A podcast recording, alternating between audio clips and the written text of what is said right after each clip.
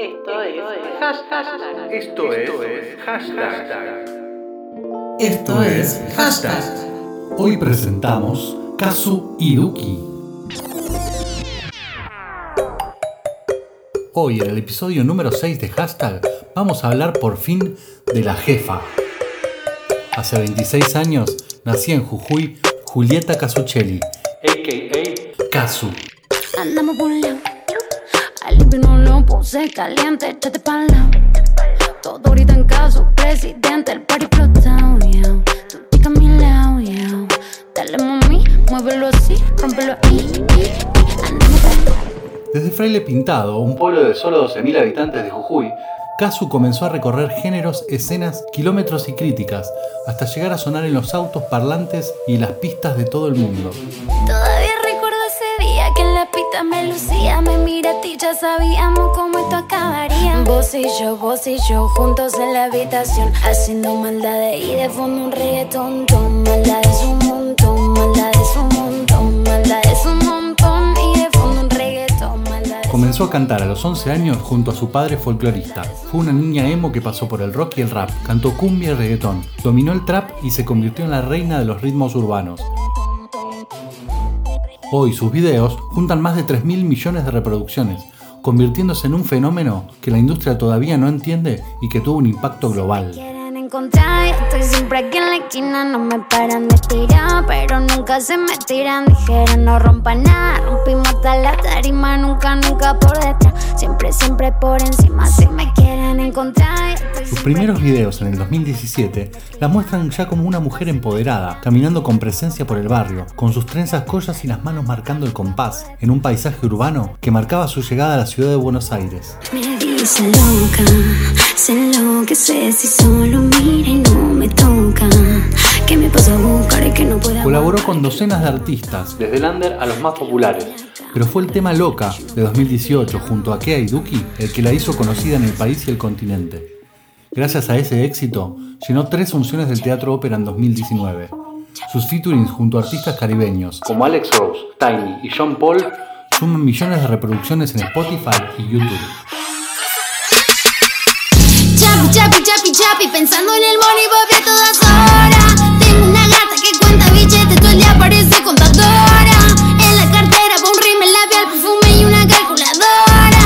Chapi, chapi, chapi, chapi, la que cuenta money son las que no lloran.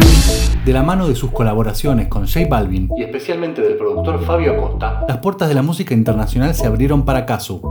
A fines de 2019 viajó a Puerto Rico para cantar junto a Bad Bunny en el famoso Choli, el Coliseo de San Juan, la meca del reggaetón ante 20.000 personas. Me estoy buscando el billete, baby. Tengo la cancha encendida, baby. Todo eso que me tiran y lo vi. Cada día se le va mami. También viajó a Estados Unidos para actuar en los American Music Awards y a su vuelta comenzó a organizar sus primeras dos fechas en el Luna Park, que debieron ser suspendidas por la pandemia. Ah, Quiero comprarme una nave.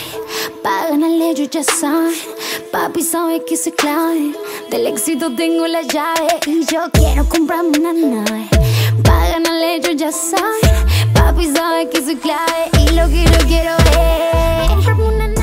Pesar de su popularidad, ser mujer, jujeña y exitosa parece transformar a en el blanco del racismo, el moralismo y la misoginia en redes sociales. Que ella esquiva con buenas ideas y mucho perreo. Kazu no le escapa a las grandes discusiones sobre racismo y feminismo, con una posición firme y muy personal. En el exterior aparenta ser una guerrera amazona, pero en su intimidad es tranquila e introvertida. No toma alcohol, es vegetariana y se pasa el día dibujando. En sus videos exuda una sensualidad que fascina y escandaliza al público por igual. Sin embargo, Julieta viene de una familia matriarcal, donde los principales valores son la independencia y la libertad.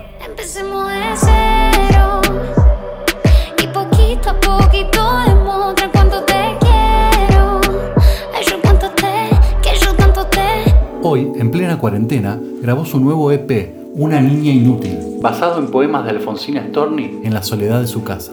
Se despojó del pudor y de la presión y abrazó la incorrección política para hacer una apuesta arriesgada. Me gusta jugar contigo, que pierdas el control. Copa de alcohol, tú y yo en la habitación. Kazu dejó de lado el trap y el reggaetón para experimentar con sonidos más suaves y ritmos más cercanos al soul.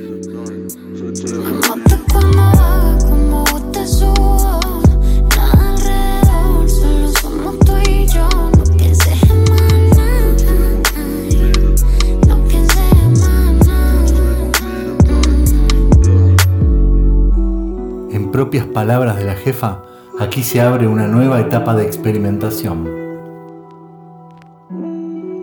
Ella es Kazu.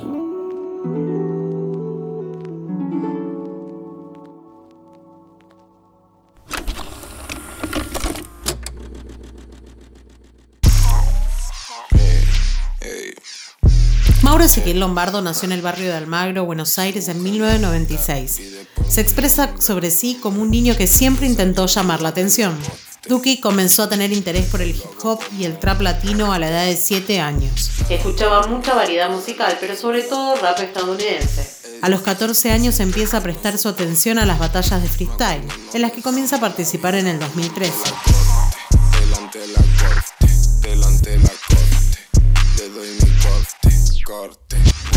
En 2015 se anota en el quinto escalón de Parque Rivadavia. Ahí entrenó el rapeo y obtuvo buenos resultados.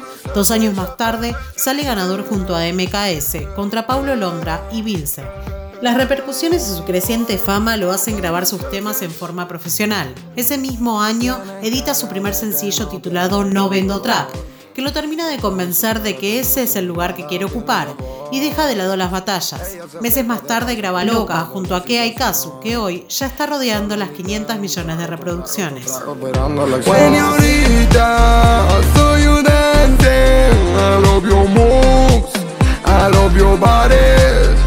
Te vi bailando, te invito otro trago y no me acuerdo qué pasó.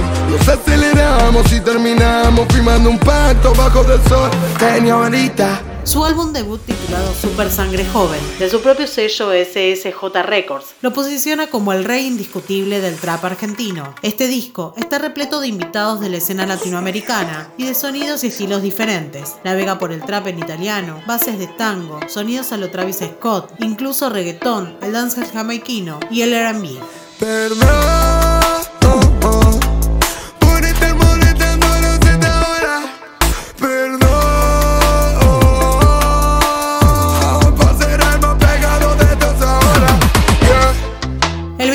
De junio de este año festejó su cumpleaños con un nuevo lanzamiento.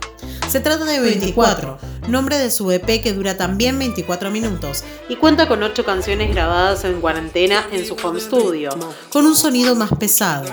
En agosto, el Duco se hunde en el drill con EO EO, ritmo que hoy está siendo tendencia en el mundo.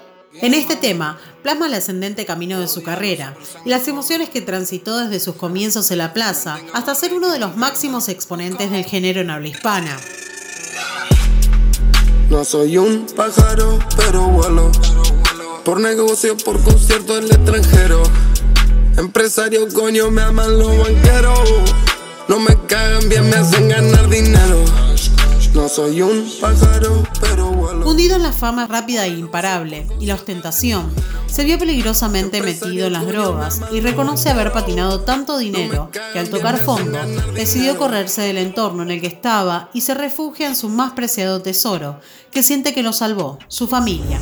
Hoy su hermano, ingeniero en sonido, trabaja en su producción y a su padre lo invitó a que manejara la parte contable.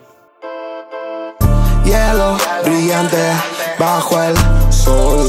Quiero diamantes, dame los noche after vuelo show. No tengo más tiempo pa' vos, no tengo más tiempo pa' vos. Entro con un flow que nadie tiene, mm, ella siempre te me embuma, que suba la espuma.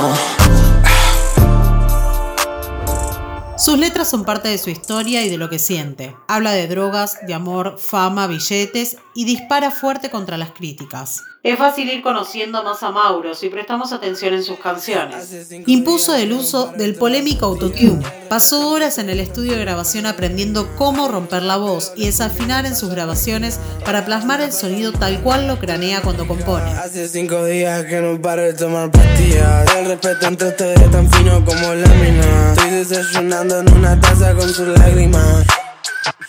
Qué lástima. Duki no solo fue el primer freestyler en el quinto escalón en llegar al millón de reproducciones con un tema propio, sino también el primer trapero argentino en tocar y agotar en una par, ir contra las discográficas y armar su sello le dio la libertad de mostrarse como es. Supo poner al trap como un género sólido en la escena musical mundial mediante la experimentación entre diferentes influencias. Duki no llegó al trap para hacer historia. Él es la historia del trap en Argentina. Como un cómic con los 24. Que cuánto eres estoy drogado. Las 24, las 24, 24.